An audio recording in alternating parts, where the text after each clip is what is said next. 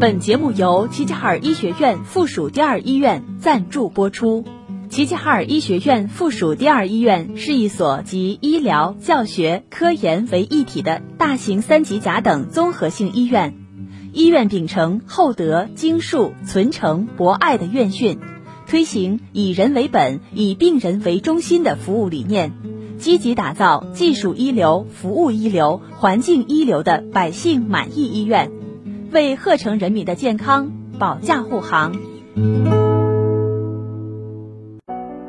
人生总会遇到难题，关于家庭，关于教育，关于情感，关于职业，总有那么一刻，那么一个问题，让你想不通、解不开、放不下。夜听心语，倾听你的故事，解答你的困惑。照亮你的人生，愿每个夜晚都有你在守候。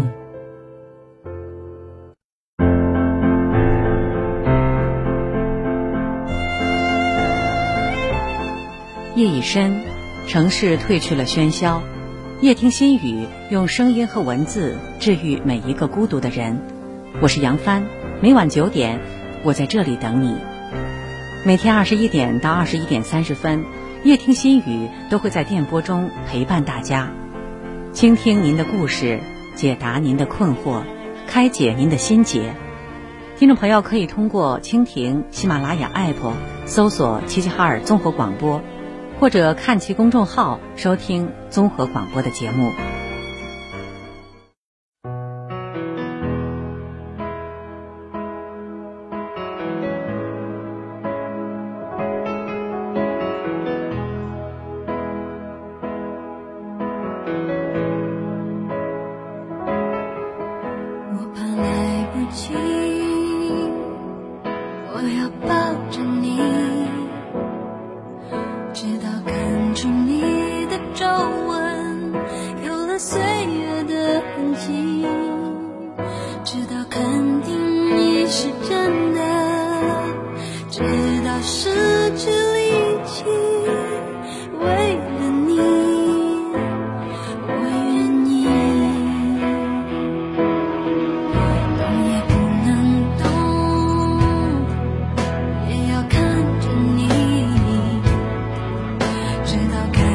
着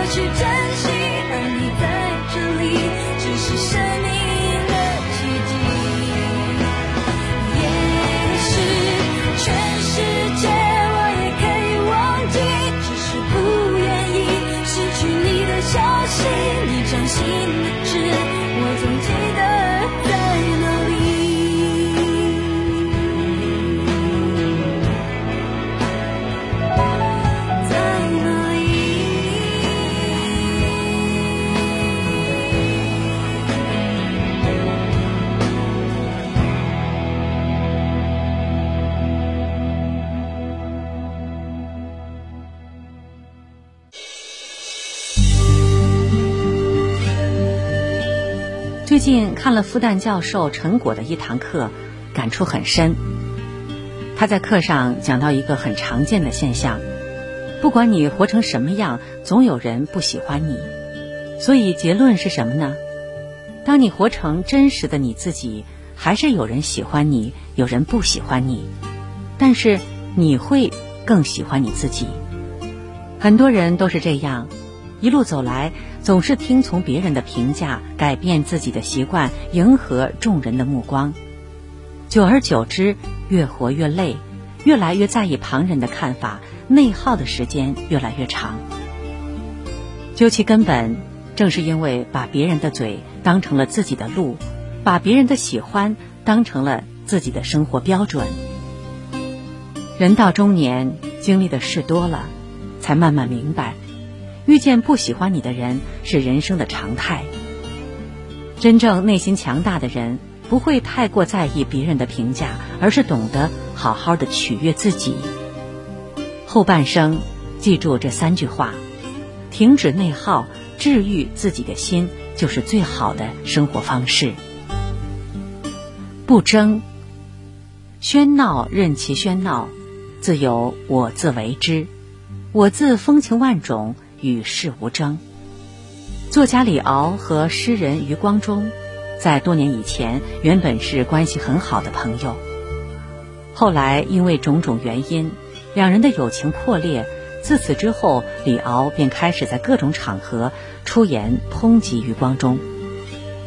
提到余光中的作品时，李敖满脸不屑地表示：“他就是个彻头彻尾的马屁诗人。”在余光中八十多岁时，李敖还在演讲中公然讽刺：余光中八十多岁了，如果四十年前就死了，他还是余光中，因为后四十年都没有进步吧。面对一连许多年的攻击辱骂，余光中从未有过半分争辩，一直保持沉默的态度。有人对此深感疑惑，便问他。李敖天天找你茬，追着骂你，你为什么从不回应？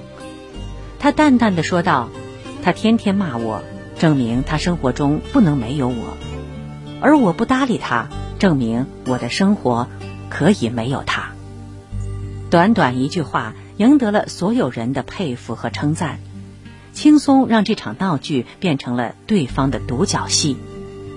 有人曾总结到。余光中先生的一生就是与世无争的一生，一辈子与人为善，极少与人发生争执。不管外界如何喧闹，他始终守着自己内心的宁静。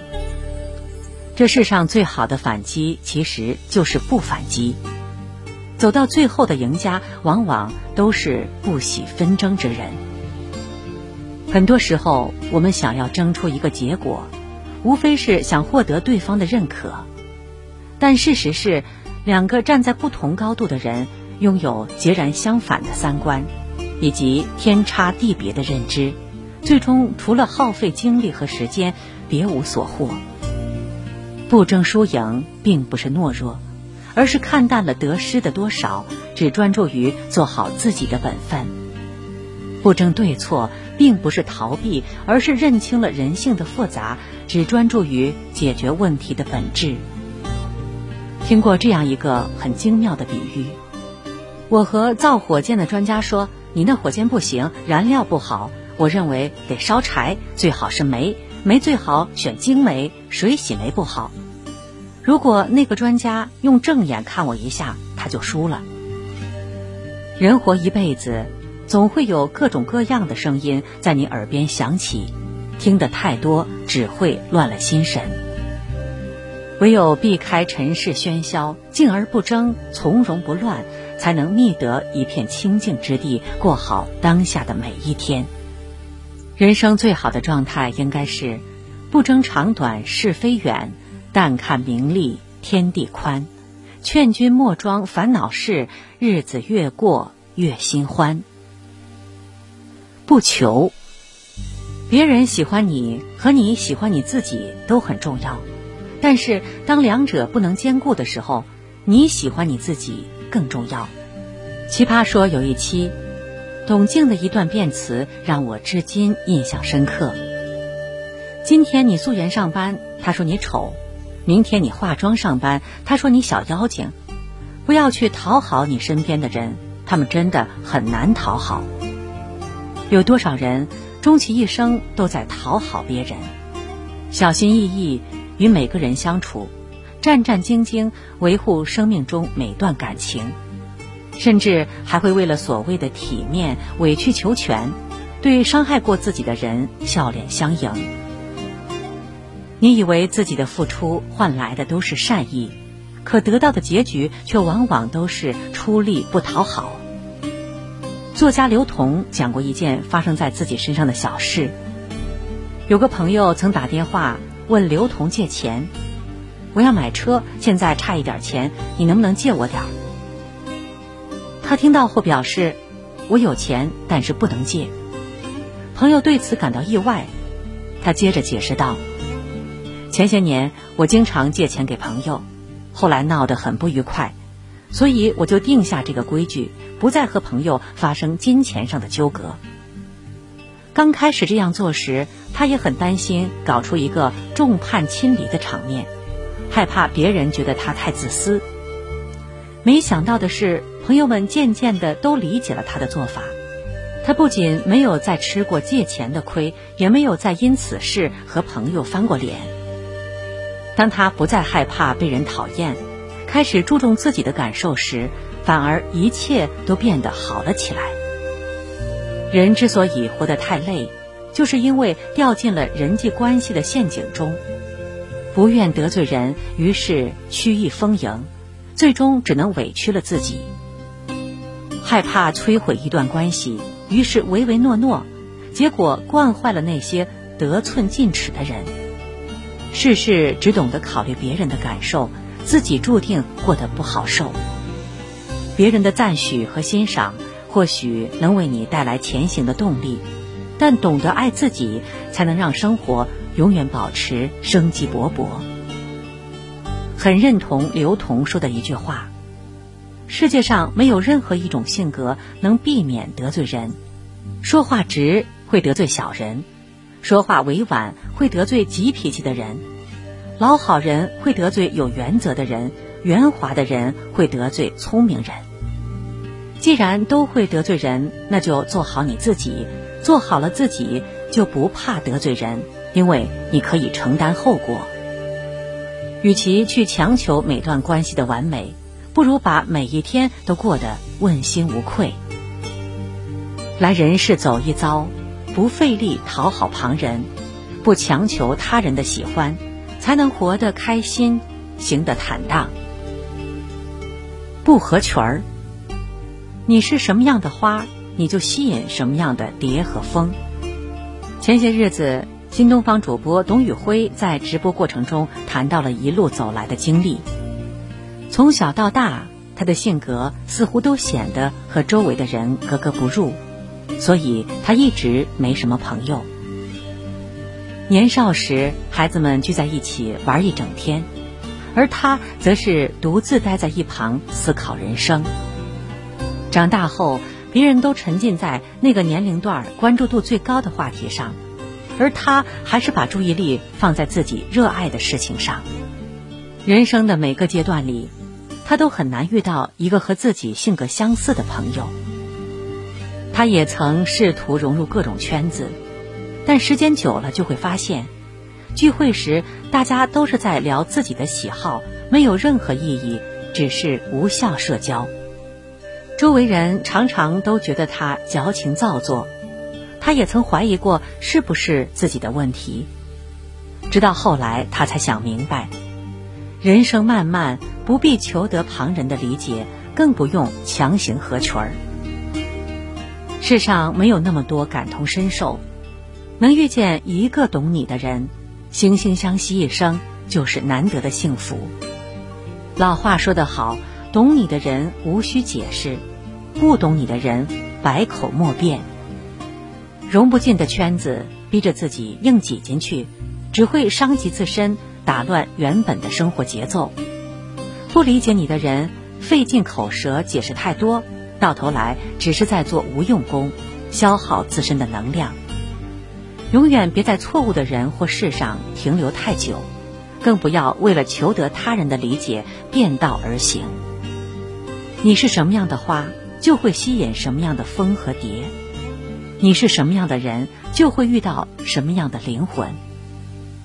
把耗费在无效社交上的时间用在提升自己上，读书、运动、旅行，自会遇见新的天地。往后余生，在懂你的人群中散步，对不喜欢你的人释怀，所到之处都是风景。日本提倡预防医学第一人日野原崇明曾提到一个颇具哲理的观点：生而为人，做到三点就能活出真实的自己。第一，不在乎身外之物；第二，不被他人的评价所左右；第三，顺其自然，不要勉强。从现在开始，不要活在他人的眼里。不必苛求旁人的喜欢，让自己开心点。凡事顺其自然，打理好自己的心，清除生命中的杂草，剩下的上天自有安排。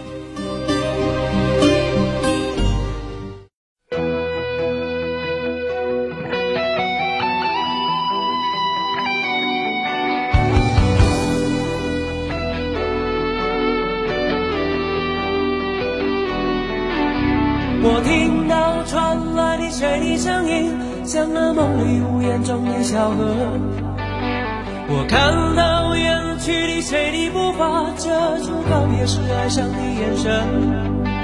不明白的是为何你情愿让风尘刻画你的样子，就像早已忘情的世界，曾经拥有你的名字，我的声音。那悲是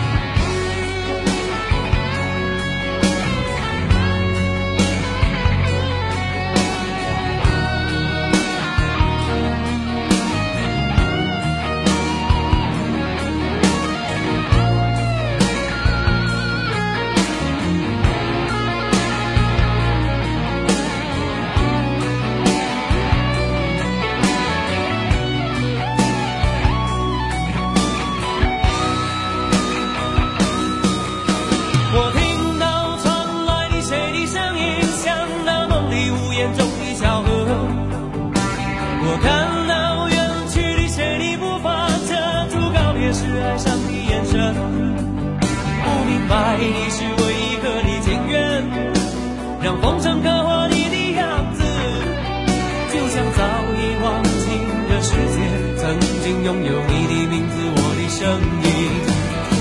那悲歌总会在梦中清醒，诉说一点爱上过的往事。那看似满不在乎转过身的，是风干泪眼后萧瑟的影子。不明白你是为何人世间总不能溶解你的样子。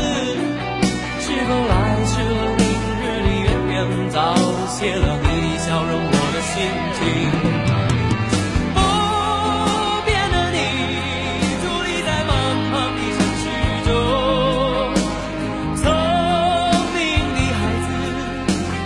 心爱的灯笼，潇洒的你，将心事化进尘缘中。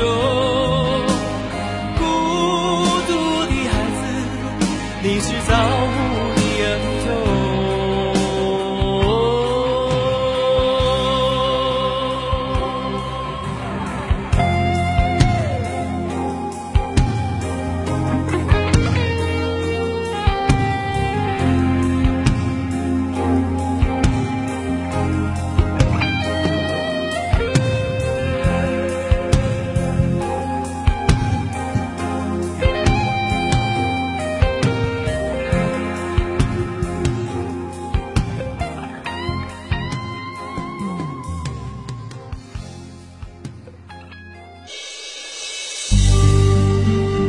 一句话：以前的你哭着哭着就笑了，而现在的你笑着笑着就哭了。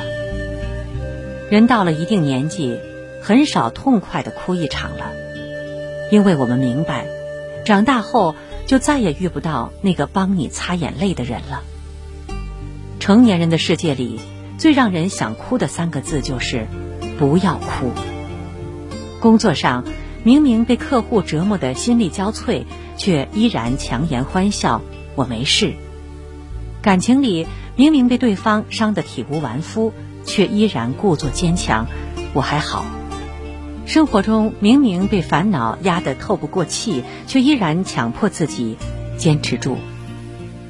我们不接受自己失败的样子，不接受自己被爱情所抛弃，也不接受自己遭遇挫折时流眼泪。于是，我们苛求自己，为难自己，强迫自己，却做不到理解自己、拥抱自己、接纳自己。有时候，哭泣不代表脆弱，只因我们坚强了太久。如果可以选择万事如意，谁愿意颠沛流离？但不管你遭遇过什么，你都应该相信，那都是我们宝贵的经历。更黑的夜晚，有人见到过吗？更难的日子，有人正在过。不管你是笑靥如花，还是泪流满面，都是你最真实的情感体验。没有人可以指责你，而你可以拥抱自己。生而为人，谁的生活都不容易。别人只关注你飞得高不高，而不会想知道你飞得累不累。成年人的世界，有坚强，也有崩溃，这才是一个成年人真实的状态。如果一个人撑了太久，压力大的想哭，那就哭出来吧，不必再假装坚强，更不要再装作无所谓，让眼泪带走压抑的情绪。明天，又是崭新的一天。夜晚来临，温馨升起，用一句心语跟自己说晚安吧。听众朋友，今天的节目到这里就结束了，明天的同一时段我们再会。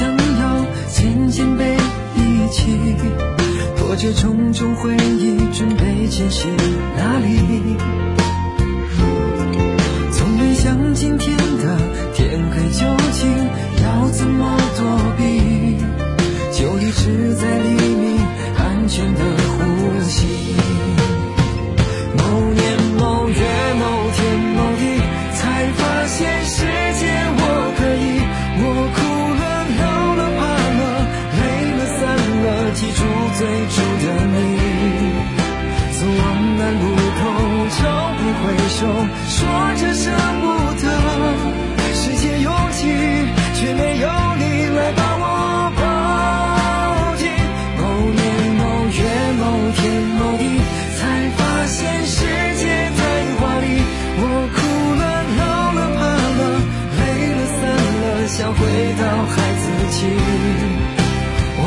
的北走，突然回头，却也更远了。回忆的手，时光流走，可还有我在你左右？越过去梦里，才发现世界我对。我哭了，冷了，怕了，累了，散了，记住最初的你。